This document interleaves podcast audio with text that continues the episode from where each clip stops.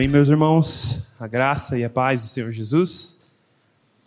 É, a gente vai dar prosseguimento na nossa jornada no Evangelho segundo Lucas. Estamos no capítulo 10, então se puderem estar tá abrindo a Bíblia de vocês. Lucas, capítulo 10, dos versículos 38 ao 42. Diz assim: Caminhando Jesus e seus discípulos chegaram a um povoado onde certa mulher chamada Marta o recebeu em sua casa. Maria, sua irmã, ficou sentada aos pés do Senhor, ouvindo a sua palavra. Marta, porém, estava ocupada com muito serviço. E aproximando-se dele, perguntou: Senhor, não te importas que minha irmã tenha me deixado sozinha com o serviço? Dize-lhe que me ajude. Respondeu o Senhor: Marta, Marta, você está preocupada e inquieta com muitas coisas. Todavia, apenas uma é necessária. Maria escolheu a boa parte e esta não lhe será tirada. Amém. Bom, então, dando prosseguimento, após ali o embate de Jesus com os peritos da lei, sobre quem era o próximo, acerca da misericórdia, a passagem conhecida ali do bom samaritano, onde o nosso irmão Bruno expôs na semana passada. Agora o texto vai dizer que Jesus e os seus discípulos seguiram né, caminhando, onde eles chegaram a um povoado. Um povo, esse povoado que Lucas nos relata aqui, muito possível é Betânia, onde a gente vai ter essa informação em João, capítulo 11, e depois a gente vai ler é, essas passagens, a gente pode averiguar certinho.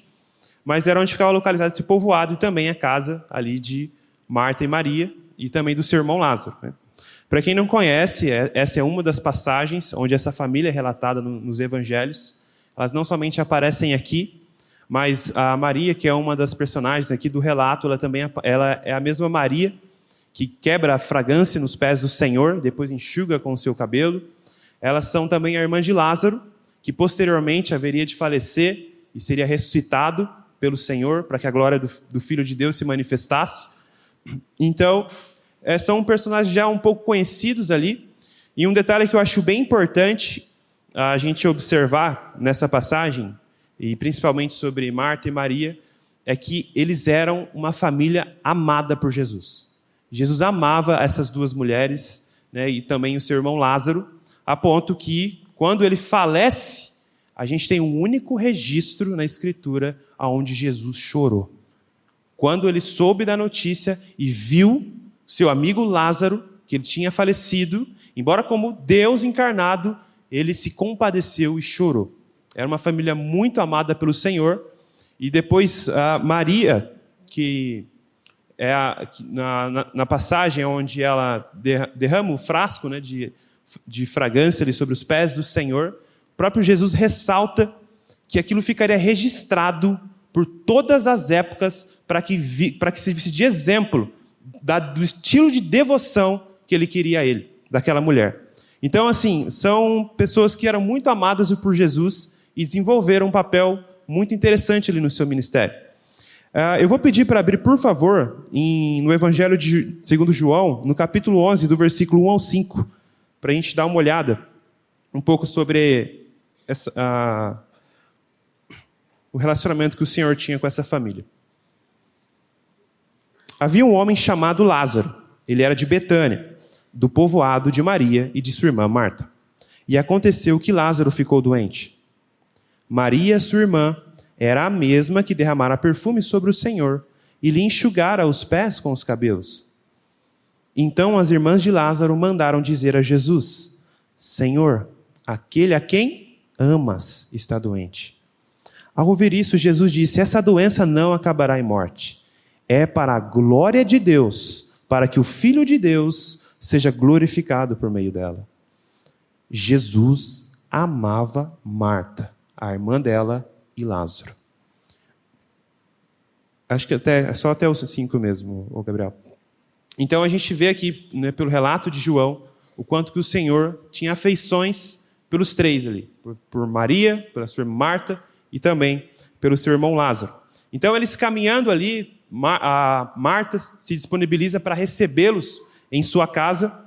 Então, naquele tempo, né, a gente não tinha, como posso dizer, essas regalias que a gente tem hoje, né, como um Airbnb, Trivago, um, dois, três milhas, né, onde a gente pode rapidamente se hospedar em algum, lugar, em algum local.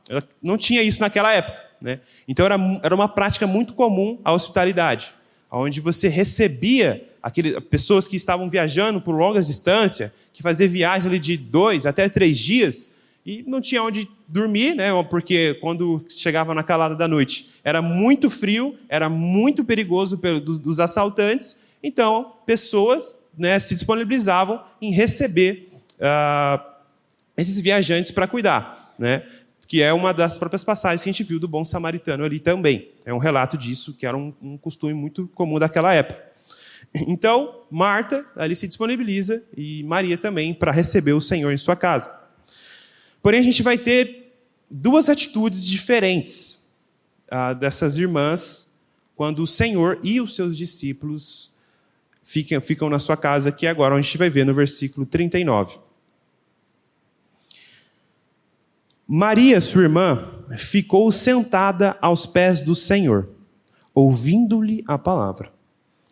Marta, porém, estava ocupada com muito serviço e, aproximando-se dele, perguntou: Senhor, não te importas que minha irmã tenha me deixado sozinha com o serviço? Dize-lhe que me ajude. Então a gente vê que Maria, ela fez uma, uma escolha aqui. Ou seja, era muito comum naquela época que as mulheres elas eram totalmente responsáveis pela hospedagem. Então ela fazia toda a tarefa doméstica, fazia era responsável por toda a questão da alimentação. E Maria ela toma uma decisão diferente. Em vez de ajudar a sua irmã, ela ali como numa posição de discípula, ela se senta juntamente com os discípulos e talvez muito possível seu irmão Lázaro para ouvir os ensinamentos de Jesus, né? Então, uma coisa que a gente precisa observar. Então, ela tomou uma a decisão de ouvir as palavras de Jesus, enquanto a sua irmã, mais posteriormente a gente vai, vai, vai observar melhor, ela ficou ali sobrecarregada com o serviço. Só que a gente precisa entender o que, que essa mulher viu. Sabe, o que, que foi revelado para ela, o que, que ela entendeu, a ponto dela se colocar nessa posição. Tipo assim, olha, eu estou meio que rompendo um costume da época para sentar e ouvir as palavras desse homem. Esse homem precisava ser alguém muito importante. Esse homem precisava ser alguém assim que nada, nada igual, ninguém igual visitaria aquele lar, aquele povoado. Então, como a gente já viu, ela já, é, como ele já tinha um relacionamento com aquela família, Maria sabia quem era Jesus. Ela sabia que quem estava na casa dela era nada mais e nada menos que o Rei do universo, o Filho de Deus, o bendito, aquele que, aquele que Sião aguardava, aquele que, que haveria de se assentar no trono de Davi e governar para sempre, né, por, por meio de Israel, e estender o seu reinado por todas as nações da terra. Ela, naquele povoadinho, naquela casinha pequena, simples, estava o Rei do universo, o Filho de Deus. Então, quando ela entende isso, quando ela tem essa revelação, ela não, ela, ela tem duas escolhas aqui: ou eu fico aqui sobrecarregada com serviço e com essas coisas que são secundárias, ou eu vou aproveitar cada momento que o Filho de Deus está aqui. O que eu puder extrair, o que eu puder aprender dele, eu, eu, eu não vou desperdiçar. E essa, essa, é, essa é a escolha de Maria. Ela, esse se assentar aqui aos pés e ouvindo a sua palavra, ele remete muito a, realmente ao ensino de um discípulo. Você vai, por exemplo, em algumas outras passagens, diz que o apóstolo Paulo se assentava aos pés de Gamaliel e por ele era instruído. Ou ah, nas passagens de Provérbios, que vai dizer: Filho meu, ouça, ah, ah, ouve as minhas palavras, inculque os meus ensinamentos na, na sua mente, coloque, escreva eles na tábua do seu coração. Então era muito comum essa essa disposição, quando você concordava com aquele mestre, de entregar o seu coração, de querer receber, de querer extrair, de aplicar os ensinamentos. Então ela, ela tinha entendido, ela creu que Jesus realmente era o Filho de Deus, que Jesus era realmente o Messias que era prometido, que aquele homem que estava ali, na casa dela, era quem o Moisés falou, era quem os profetas falaram, era quem os salmos testificavam, era ele, ele estava ali, agora, naquele momento. Então ela não quis outra coisa, senão, como vai dizer, ouvir a sua palavra. Era só isso que ela queria. Aprender com Jesus. Ela ouviu o convite do mestre: vem, aprendam de mim, que sou manso e humilde de coração. Então, era só isso que essa mulher queria: aprender com Jesus, ouvir a sua palavra. Né? Mas, num, num contraponto, a gente vai ver que a sua irmã não teve a mesma atitude. Que vai que a gente vai ler agora. Marta, porém, estava ocupada com muito serviço e, aproximando-se dele, perguntou: Senhor, não te importas que a minha irmã tenha me deixado sozinho com o serviço de casa? Então, agora a gente vê pelo outro lado. Marta que também entendeu. Ela também entendeu quem é que estava na casa dela. Ela não estava sendo um leiga aqui.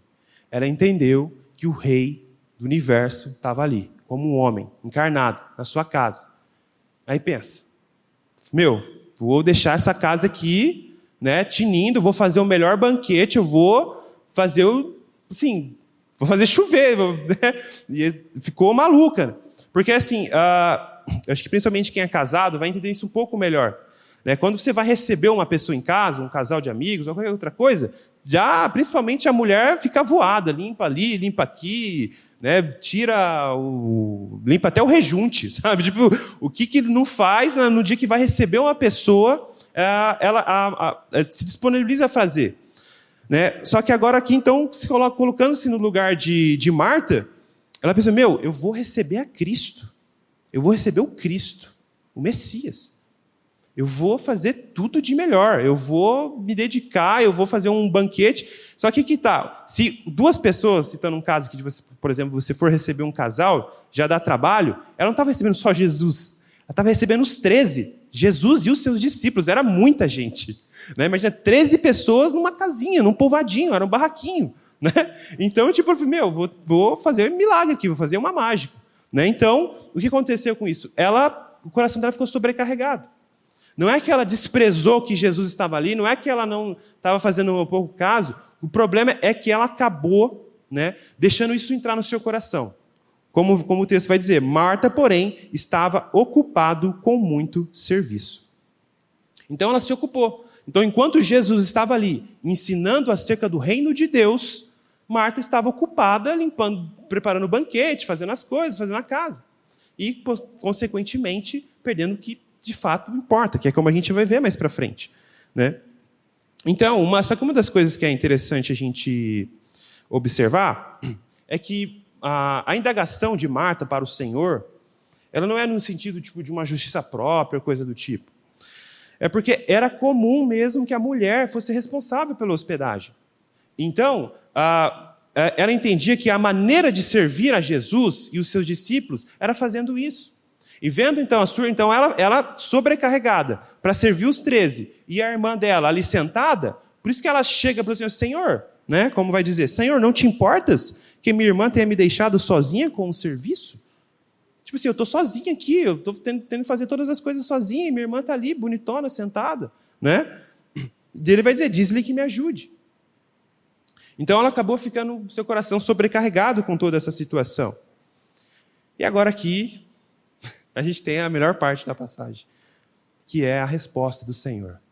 Sempre cirúrgico, sempre objetivo, sabe lidar com. É, é assim, eu fico impressionado assim.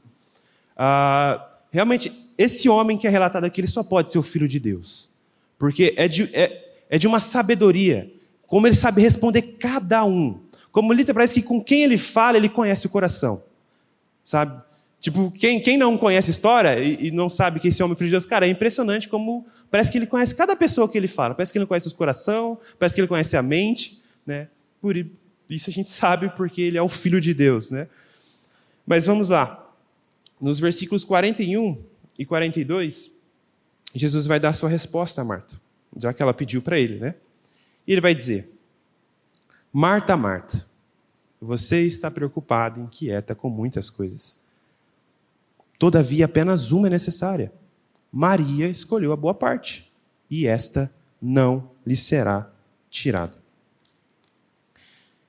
Bom, aqui Jesus desmonta Marta. Desmonta. Aqui é com certeza que ela ficou desmontada. Porque eu imagino assim, contextualmente pensando, né, que ela realmente ficou ali, né, a, o, a, o, perdão, a palavra que vai dizer é, muito serviço, ela tem um tom no sentido de dizer arrastando-se para um lado e para o outro. Né? Ela estava tipo assim, maluca, né? doidona ali, um para o lado, mexer aqui, fazia aqui, fazendo um monte de coisa ao mesmo tempo. Né? Então, vendo a sua irmã daquela forma, e Jesus agora responde assim: Marta, Marta. Quando na, na Escritura a gente vê uh, o nome ser, repet, ser, por repetidas vezes, dois ou três vezes, uh, quem está pronunciando quer chamar uma atenção aqui. Aqui, ó, presta atenção no que eu vou dizer. O chamado e a conversa agora aqui é pessoal, é individual. É para você isso aqui. Então, além de, de, agora convidar Marta a observar o que ele vai, o, o, o parecer dele, né? a gente vê também esse Marta, Marta aqui, o tom de Jesus, a intenção dele não é, não é, posso dizer, grossa. Ela não é uma, uma não é uma tonalidade rude, né? dizendo tipo assim, Marta, Marta, presta atenção, eu estou aqui, vem me escutar. Não é, não é nada disso. Ele literalmente ele tem a intenção ali de desmontar a, a argumentação da cabeça dela, desfazer essa ansiedade, esse peso que está no coração dela e fazendo de uma maneira convidativa. É tipo assim: Marta, Marta, está sobrecarregada, seu coração está ansioso, vem aqui, vem ouvir também. Sabe? Tipo assim: ó, o que você já fez está bom, está o suficiente, vem me ouvir também. Vem aprender de mim. Né? Então ele está ele tá sendo bem pessoal aqui com ela, justamente para transmitir essa mensagem para Marta. Ô, Gabriel, tem como colocar o versículo 41, 42 na mesma. Aí, perfeito. Se puder deixar assim, fica, fica melhor. Então, então Marta ali que estava com o seu coração preocupado e inquieta, com, com detalhes, com o exterior. O Jesus aqui ele não está, a gente precisa observar, ele não está desprezando o serviço dela. Ele não está dizendo assim, nossa, bem, para que tudo isso? Né? Porque algumas como, ah, onde diz assim, ó, todavia apenas uma é necessária, ah, alguns manuscritos vão dizer, todavia poucas coisas são necessárias. Não é que tipo assim, ó, Marta, não importa o que você está fazendo, né? Eu não tenho interesse, né? É poucas coisas são necessárias. Ou seja, você está é, comprometida e sobrecarregada com pequenos detalhes, coisas assim que não, que não vão fazer diferença. Porque que acontece? A gente pode ler essa passagem aqui e entender então que tipo assim, não, então não importa, é irmão, eu vou receber do, de qualquer jeito, ele tem que aceitar porque é irmão, né? Ah, Jesus tinha dito, o filho do homem não tem nem onde repousar a cabeça. Então, vem aqui, dorme ali onde a gente coloca o estrado dos pés, e é isso daí. Não, não é isso que Jesus quer dizer. Ele está querendo, tá querendo tirar, porque ela estava com o coração sobrecarregado em detalhes, em coisas superficiais, sendo que o que era necessário, o que era suficiente, já tinha. E o que o principal daquela noite não era o banquete dela, era o que Jesus tinha para dar. Então, o que realmente importa não era o que Marta tinha para oferecer, era o que ele veio trazer para aquela casa. O Filho de Deus estava lá, ele veio trazer salvação, ele veio trazer as boas novas, ele veio ensinar acerca do reino de Deus. O mistério que estava oculto durante épocas e gerações agora está sendo revelado. O reino começou, os últimos dias foram inaugurados. O Filho estava ali. E isso era o que verdadeiramente importa. Isso era o que era necessário. Né? Então, isso é, é, chega a ser até cômico a pessoa, se importar com esses detalhes tão sutis quando a pessoa mais importante do universo estava na casa dela. Né? Então, uma das coisas que a gente precisa também sondar o nosso coração é se a gente também não se comporta dessa maneira. Porque a gente vê que Marta perdeu ao Senhor, perdeu o Senhor no seu coração de vista, servindo ao Senhor. Servindo ao Senhor. Querendo servir a Cristo, ela estava deixando de lado a melhor parte, que é ouvir a Cristo que é permanecer em Cristo, que é aprender de Cristo, que esse é o nosso chamado, a vida eterna é essa, que conheçam a, a único Deus verdadeiro e a Jesus Cristo a quem enviaste. Essa é a vida eterna. É isso que a gente vai fazer para todos sempre. Isso é o que de, de tudo importa. Mais importa o que Deus tem para nos falar do que a gente tem para falar para Ele. Provérbios vai nos dizer que quando, gente, quando você se chegar à casa de Deus, sejam poucas suas palavras. Porque Deus está no céu e você ainda está na terra. Então, o que importa é o que Cristo tem para nos ensinar. O que importa é o, Senhor, o que o Senhor tem para nos, nos, edificar, e não o que a gente tinha dar para Ele. Então, quando o Messias, o Rei do mundo, do universo, o Filho de Deus, chegou naquele povoado, o foco ali não era banquete. O foco ali não, não poderia ser coisas superficiais. Não poderia ser o pão que estraga. Tinha que ser o pão que desceu do céu. O verdadeiro pão que dá vida aos homens. Esse era o foco da, da, da, daquela noite. Né? E a gente às vezes se perde nisso.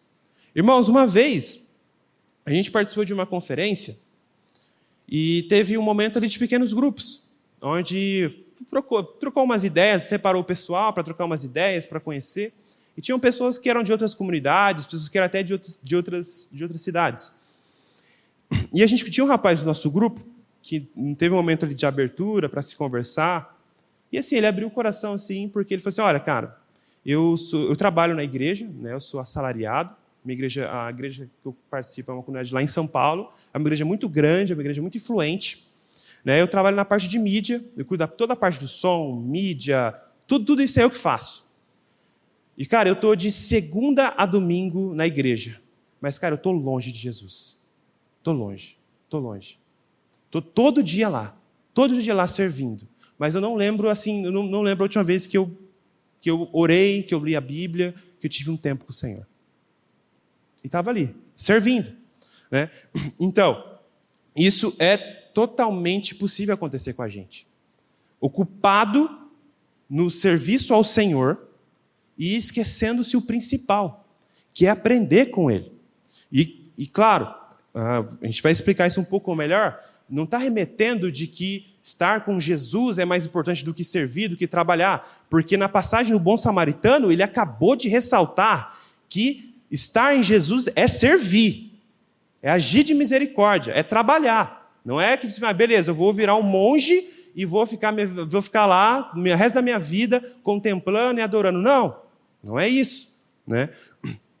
Mas aqui muitas das vezes a gente se perde na, na obra cansado da obra. A obra começa a se, a se tornar um peso.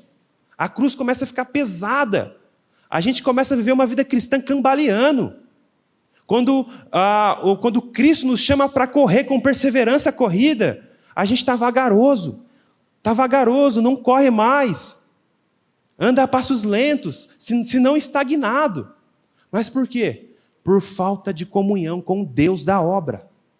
Porque é em Cristo Jesus que a, no, que a nossa esperança é renovada, que o nosso coração é fortalecido. É em Cristo Jesus que a gente encontra forças para militar contra as hostes das trevas. É em Cristo Jesus que a gente é fortalecido. Lembra das palavras do Senhor: sem mim nada podeis fazer, portanto, permaneçam em mim. Ou seja, se não permanecermos nele, não tem fruto, não tem serviço qualificado, o serviço se torna inútil, o Senhor não se agrada desse serviço. Então é indispensável para a caminhada cristã, para a nossa peregrinação aqui, o tempo com o Senhor. Porque no tempo com o Senhor, aprendendo, ouvindo da Sua palavra, que então a gente vai discernir a Sua vontade. Assim a gente vai poder aprender a viver de maneira justa e piedosa nesse mundo passando tempo com o Senhor.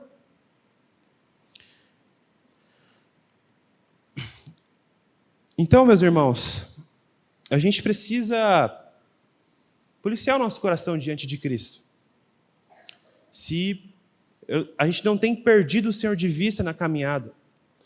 E assim, embora a passagem esteja referindo-se diretamente a ela preocupada ali com em servir, em fazer uma coisa boa para o Senhor e deixando de lado a, o principal, que era ouvir dele e aprender dele, a gente pode ser de outra coisa.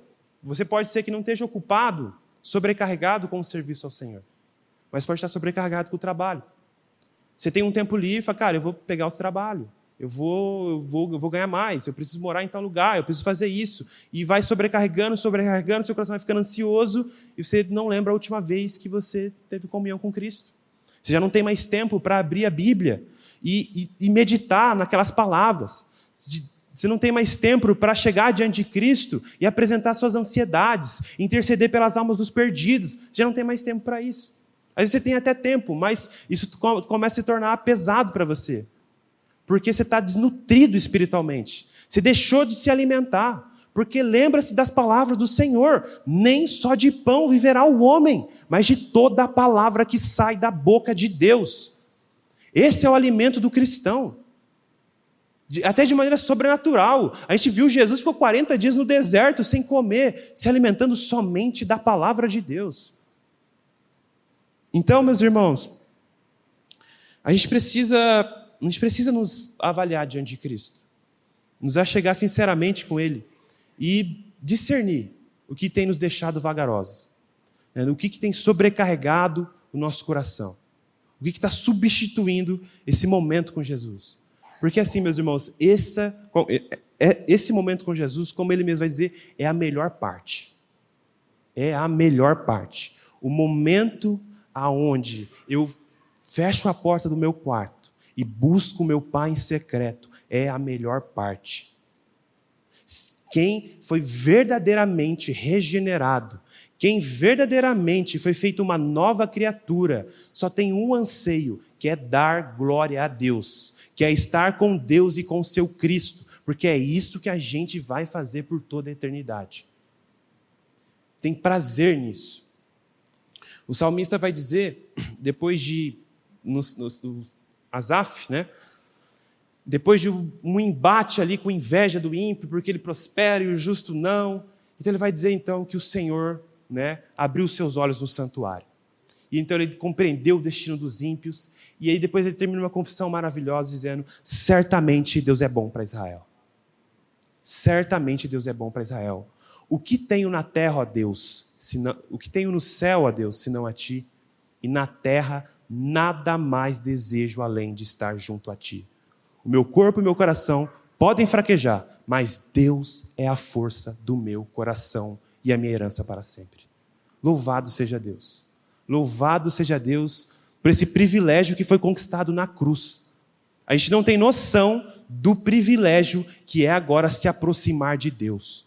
Quando naquela cruz ele bradou tetelestai e o véu do templo foi rasgado de cima a baixo, a gente não tem noção do que foi, do que foi conquistado ali. A gente não tem noção da grandeza que foi conquistado ali. Agora, o homem, por meio de Jesus Cristo, pode se aproximar de Deus com toda a confiança. Me lembrou o pastor Glenn agora. Se fosse uma igreja de crente. a gente não tem noção, de verdade, a gente não tem noção da grandeza que, que é isso, que foi conquistado por Cristo esse novo e vivo caminho que ele abriu. Quer ter acesso a Deus, quer ter comunhão com Deus. Eu gosto muito daquele cântico, né? Que não existe nada melhor do que ser amigo de Deus. A gente não tem noção, irmãos, do privilégio. A gente perde isso de vista. Mas por que a gente perde de vista? Porque a gente perde a comunhão com Ele. Na medida que a gente ora, busca o Senhor em secreto, com um coração sincero, medita na Sua palavra, a esperança é renovada, a fé é fortalecida, o coração é animado novamente para a labuta, para o que aí é a outra parte. A gente não pode cair. Tudo isso é para uma coisa, para o trabalho, para colocar a mão no arado e não olhar para trás. É para isso. Então, meus irmãos, todavia apenas uma é necessária. Maria escolheu a parte, escolheu a boa parte, e esta não lhe será tirada. Então Jesus disse que, olha, Marta, seu pedido não, não vai ser concedido. Não vou tirar Maria dali. Porque ela está fazendo, ela está praticando o alvo da fé, que é amar Jesus e se alegrar nele. Eu não vou, não, eu não vou tirar isso, eu não vou pedir para ela vir e se ocupar com detalhes. Ela escolheu a boa parte. Irmãos, e essa é a boa parte do, de tudo mesmo, com Jesus, sabe? É, às vezes a gente está ali sobrecarregado nas rotinas do dia a dia e a gente não deixa de lado o nosso devocional, nosso momento de oração. E esses tempos atrás o Senhor até incomodou eu e minha esposa porque a gente tinha um costume de todo final de semana acordar cedo para ter esse momento com o Senhor e foi chegando um tempo que você vai acordando mais tarde, vai ficando cansado, vai empurrando com a barriga. Mas é, quando, até, quando essas coisas vão acontecendo, você nem percebe. Mas depois que você abre esse livro, sabe, depois que você escuta as palavras do Senhor, você fala: Meu Deus, onde que eu estava? Tipo assim, que, que meu coração, que que eu, por que, que meu coração insiste em se desviar e sobrecarregar com as ansiedades e com preocupação de detalhes? Sabe? O que importa é isso, sabe? Esse momento com Jesus.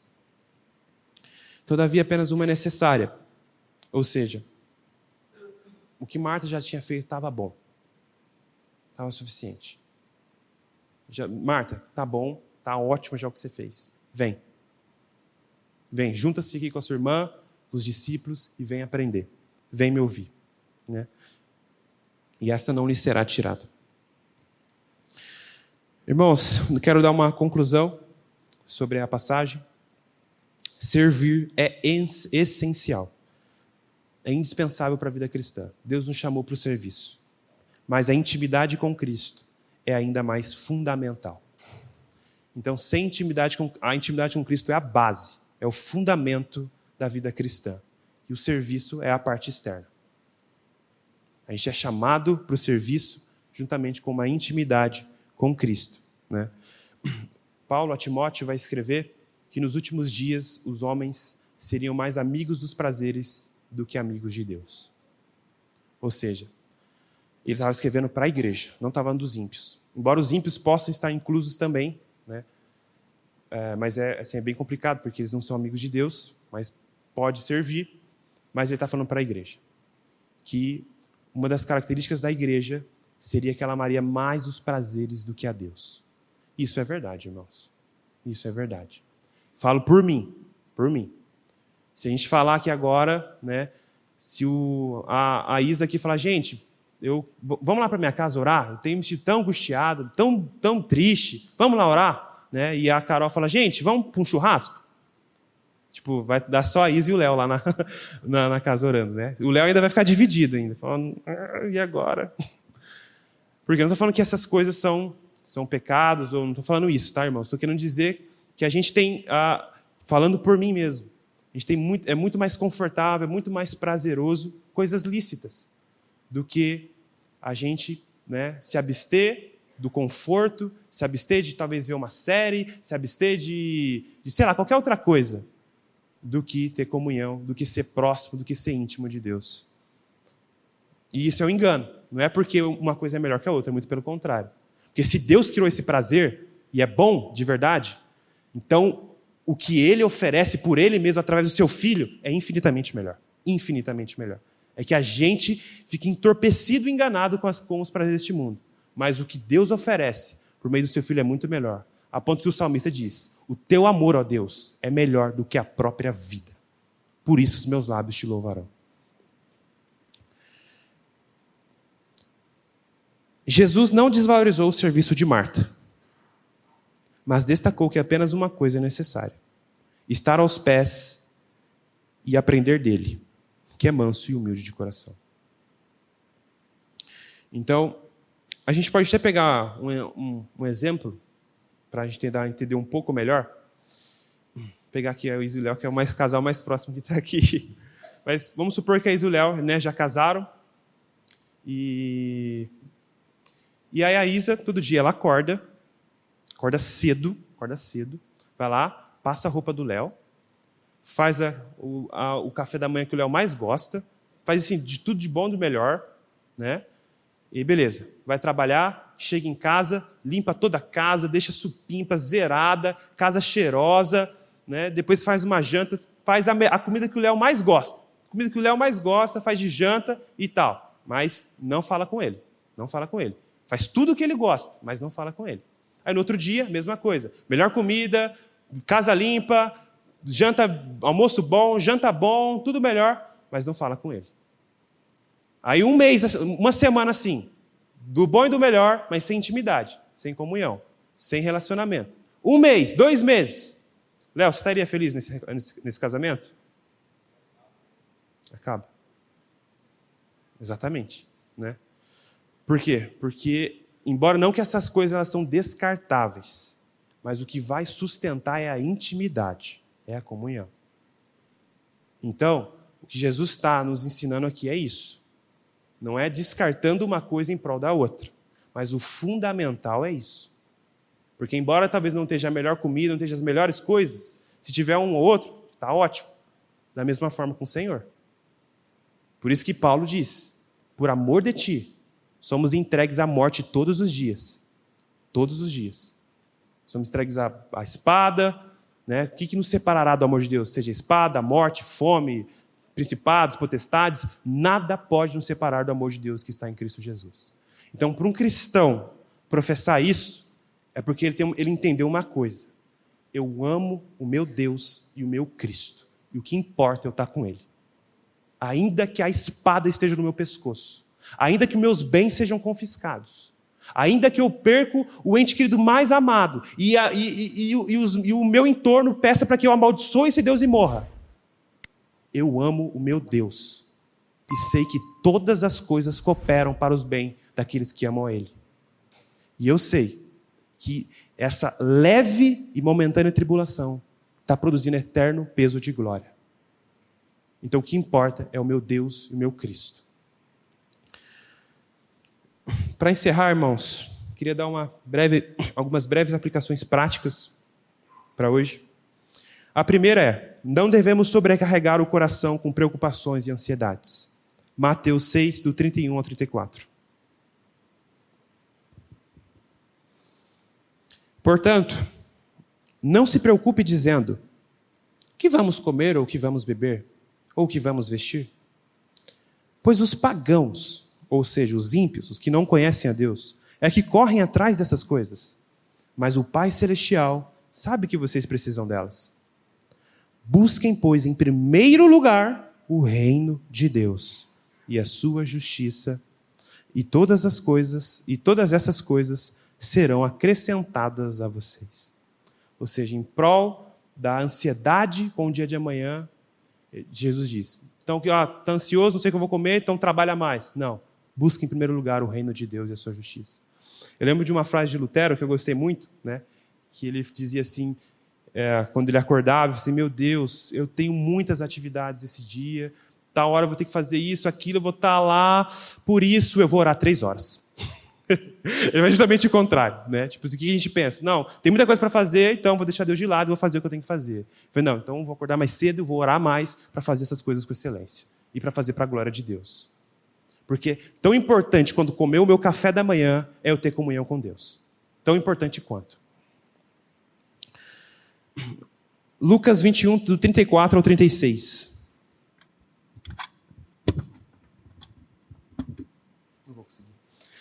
Tenham cuidado para não sobrecarregar o coração de vocês de libertinagem, bebedeira e ansiedades da vida. E aquele dia venha sobre vocês inesperadamente. Porque ele virá sobre todos os que vivem na face da terra. Estejam sempre atentos e orem para que vocês possam escapar de tudo o que está para acontecer e estar em pé diante do Filho do Homem. Então, Jesus aqui alerta aos seus discípulos e a nós também, para que o nosso coração não se sobrecarregue. Então, ele vai dizer ali com libertinagem, ou seja, pecado, né? ou também ansiedades da vida. Coisas lícitas. Coisas lícitas. Nada pecaminoso aqui. Né? Mas o que ele diz? A ansiedade não confiar no Senhor. E aquele dia nos, nos surpreenda, referindo ao dia do Senhor. Né? Porque o próprio Jesus ele vai contar a parábola de que o rei chamou seus, fez um grande banquete, chamou seus servos. E uns diziam, né? Ah, não vou poder ir porque eu tenho um campo, não vou poder ir porque eu casei. Ou também a outra passagem onde ele vai dizer que o, dia do filho do homem seria semelhante aos dias de Noé. Comiam, bebiam, casavam-se e davam-se em casamento. Não tem nada de pecado aqui. Mas por que, por que Jesus está dizendo como assim? Ou seja, eles faziam coisas lícitas, a vida diária, mas alheios a Deus. Deus e o, o, o cachorro da rua era a mesma coisa. Não consideram a Deus. Fazem tudo para si mesmo. Deus não faz parte dos seus planos. Então a gente precisa policiar o nosso coração, para que o nosso coração também não se sobrecarregue com essas ansiedades e perca de vista o alvo da nossa fé, que é a comunhão com Cristo.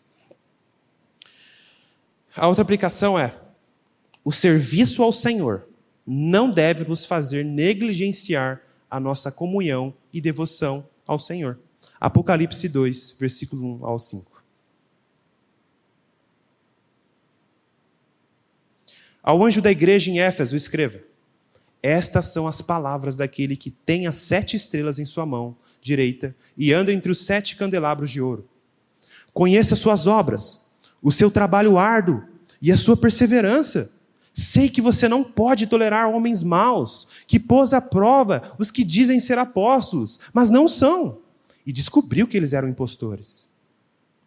Você tem perseverado e suportado sofrimentos por causa do meu nome e não tem desfalecido. Contra você, porém, tenho isto. Você abandonou o seu primeiro amor. Lembra-se de onde caiu arrependa-se e pratique as obras que praticava no princípio. Se não se arrepender, virei a você e tirarei o seu candelabro do lugar dele. Então Jesus agora que repreende a igreja, percebe, percebe a labuta da igreja de Éfeso. Olha como eles eram comprometidos com o próprio Senhor, com o evangelho, com a sã doutrina, com a santidade da igreja. Porém, eles perderam de vista uma coisa: o amor a Deus, o amor ao Senhor. Deixaram de praticar as primeiras obras, o amor a Deus e o amor ao próximo. Então, de alguma forma, aquele zelo, sabe, se trans... conseguiu sufocar o amor, o princípio, a base da fé, o vínculo da perfeição que é o amor, e eles perderam de vista a Cristo, aquela devoção sincera. Paulo escreveu a Timóteo, dizendo que ele, quando ele se lembrava de Timóteo, ele se alegrava, da sua fé sincera, das suas lágrimas sinceras, da fé que ele aprendeu da sua avó Lloyd, né, e tudo mais. Então, é esse tipo de fé que o Senhor se agrada. Um coração contrito e quebrantado, o Senhor não despreza. Então, meus irmãos, esse é uma das coisas que a gente precisa se policiar. Né? Estão, às vezes, tão comprometido com a obra, com as coisas de Deus, e não temos mais comunhão com o próprio Deus. Eu mesmo, assim, na hora de preparar o estudo, lendo um monte de coisa e tal, tal, tal, tal sem orar. Falei, nossa, cara, meu Deus. tipo assim, é tipo, automático, assim, essa capacidade que a gente tem de se perder. Assim, literalmente, assim, coisas boas, coisas lícitas, sérias e certas, mas perdendo de vista, tá, primeiro eu preciso ministrar isso para o meu coração. Primeiro Jesus precisa trabalhar isso comigo. E depois eu posso, eu, eu, eu posso, com que Deus me, me dê graça, ajudar meus irmãos. E a outra, eu acho que para mim é a principal. Separe um tempo para estar aos pés de Cristo. Êxodo 33, do 7 ao 11. Moisés costumava montar uma tenda do lado de fora do acampamento. Ele a chamava de tenda do encontro quem quisesse consultar o Senhor ia à tenda fora do acampamento. Sempre que Moisés ia até lá, todo o povo se levantava e ficava em pé à entrada de suas tendas, observando-o até que ele entrasse na tenda. Assim que Moisés entrava, a coluna de nuvem descia e ficava à entrada da tenda, enquanto o Senhor falava com Moisés. Quando o povo via a coluna de nuvem parada à entrada da tenda, Todos prestavam adoração em pé, cada qual na entrada da sua própria tenda. O Senhor falava com Moisés face a face, como quem fala com seu amigo. Depois Moisés voltava ao acampamento, mas Josué, filho de Num, que lhe servia como auxiliar, não se afastava da tenda. Olha só que maravilhoso. Então, para exemplificar essa comunhão, então Moisés o que ele fez uma tenda aonde ele ia se encontrar com Deus. E o texto diz que Deus falava com ele face a face, como quem fala com um amigo. E isso não está exclusivo para Moisés mais, irmãos. Porque agora o Filho de Deus adentrou esse santo lugar e agora vive para interceder por nós. E agora, nessa esperança, a gente também pode se aproximar de Deus, se aproximar diante do trono da graça e falar com Ele. Jesus vai dizer: Já não chamo vocês mais de servos, porque o servo não sabe a vontade do seu senhor, mas o chamo de amigos, porque tenho revelado tudo que o Pai tem me dito. Olha que graça maravilhosa, irmãos. Sermos chamados filhos de Deus, amigos de Deus. O que outrora não éramos, éramos inimigos, éramos por natureza merecedores da ira.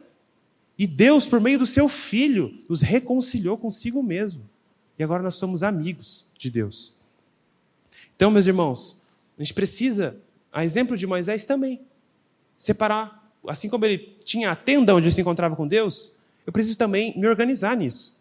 Cara, essa hora aqui, essa hora aqui eu vou me encontrar com Deus. Eu vou ter comunhão com Deus. Eu vou ouvir da Sua palavra. Eu vou apresentar as minhas ansiedades, eu vou apresentar os meus temores, eu vou apresentar as almas dos perdidos. Esse momento que eu vou me encontrar com Deus. Que pela manhã, seja no horário do almoço, né? Mas a gente precisa fazer isso também. Separar um momento, assim como Maria ali, para estar aos pés do Mestre e ouvir a Sua palavra. A outra é: sirva a Cristo e a sua igreja com amor e dedicação. 1 Coríntios 15, 50, versículo 58.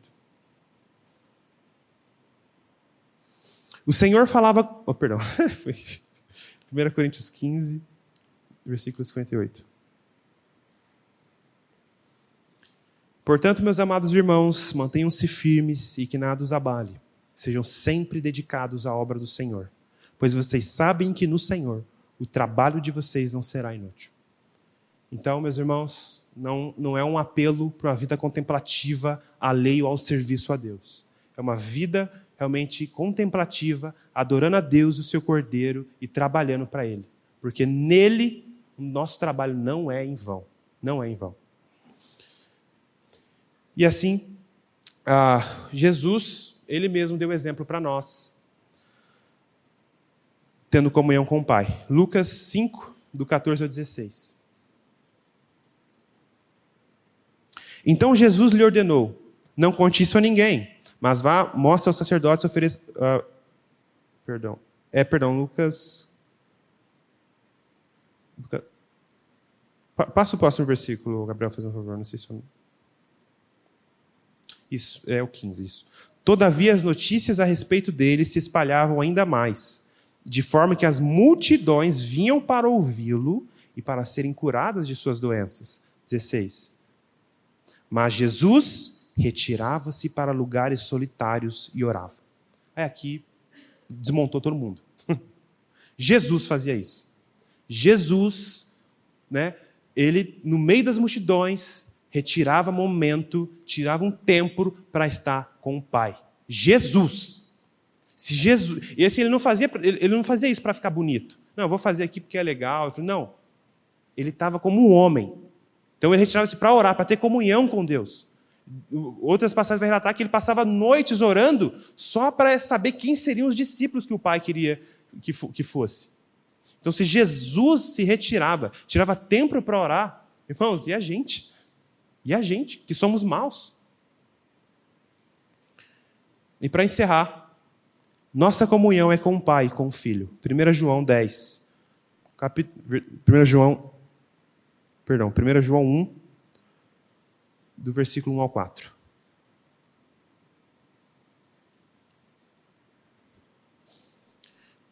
O que era desde o princípio, o que ouvimos, o que vimos e com os nossos olhos, o que contemplamos e as nossas mãos apalparam. Isto proclamamos a respeito da palavra da vida. A vida se manifestou nós a vimos e dela testemunhamos e proclamamos a vocês a vida eterna que estava com o Pai e nos foi manifesta. Proclamamos o que vimos e ouvimos, para que vocês também tenham comunhão conosco. Nossa comunhão é com o Pai e com seu Filho Jesus Cristo. Então, para isso foi proclamado o Evangelho a nós para a redenção dos pecados, para a vida eterna em comunhão com o Pai e com seu Filho Jesus Cristo. Essa é a, a finalidade da, no, da nossa fé: comunhão com Deus, serviço a Ele. Porque a gente reduz a salvação quando a gente pensa que, ah, beleza, já fui salvo, fui justificado, nasci de novo, sei lá, né, tá tudo bem. Não. Deus nos reconciliou com Ele. Ou seja, agora Deus quer relacionamento, comunhão. E não só de maneira individual. Porque Deus não salvou somente a eu. Deus não salvou o Léo. Deus não salvou só o Dimitri. Deus salvou o seu povo os seus eleitos, ele quer a igreja, ele quer o seu corpo servindo a ele de maneira fervorosa, buscando a ele com intencionalidade. Porque a nossa comunhão é com o Pai e com o seu Filho Jesus Cristo. Meus irmãos, então, é o que nós tínhamos para hoje dessa passagem. Que o Senhor nos conceda essa graça, sincera e verdadeira, de entender, sabe, que realmente esse momento com Jesus é a boa parte do nosso dia, não tem nada melhor, não tem outra prioridade senão que está, está nos pés de Jesus, ouvindo Ele, tendo comunhão com Ele, porque essa esse é a, uma das principais finalidades da nossa fé. E é isso que a gente vai fazer por toda a eternidade: conhecê-lo, servi-lo, amá-lo e juntamente com os irmãos. Amém? Ah, beleza. Vamos orar? Pai, graças nós te damos, Deus, pela tua palavra. Obrigado, Senhor Deus, que por meio dela o Senhor se revela a nós, através do teu Espírito. Obrigado, Jesus, por ter nos salvado das trevas, da condenação, da ira que há de vir, por ter nos dado um novo coração, uma nova vida, e por termos o maior de tudo, que é a comunhão e que é a intimidade com Cristo. Porque muitos homens se vangloriam por serem próximos de outros homens que exercem uma influência humana, Senhor. Mas nós temos acesso a Deus. Nós temos acesso a Cristo, o juiz e Senhor de todos e de todos, em quem Deus fez habitar toda a plenitude da divindade. Nós temos acesso a Ti, Jesus. Então, nessa noite, ilumina os olhos do nosso coração, para que vejamos a beleza dessa boa notícia e nos comprometamos, Senhor Deus, em te buscar fervorosamente, em te servir, Jesus, fervorosamente para a glória de Deus. Amém.